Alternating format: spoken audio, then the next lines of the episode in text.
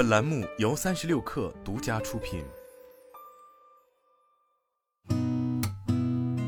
八点一刻，听互联网圈的新鲜事儿。今天是二零二三年八月二十一号，星期一，早上好，我是金盛。中国酒业协会理事长宋书玉表示，中国白酒以香型划分的时代已经结束了。一个百花齐放、百家争鸣、个性化的产区表达、酒庄表达、风味表达、文化表达时代正在到来。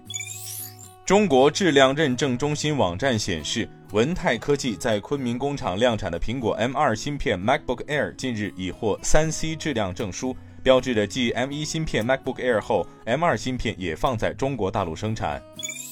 未来携手多方，在祁连山国家公园共同打造的全球首个 VRG 光伏自循环补能体系落成，这也是未来 VRG 补能技术的首次应用。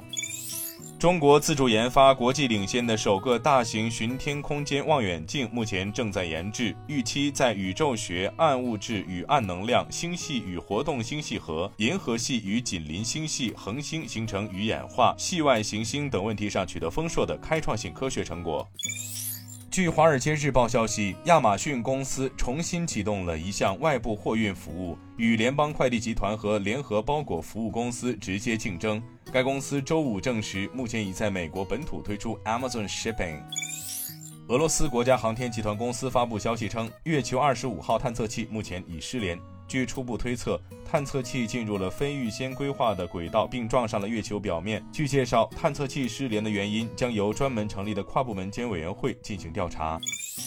据 Adobe 官网消息，Adobe 联合创始人约翰沃诺克于周六去世，享年八十二岁。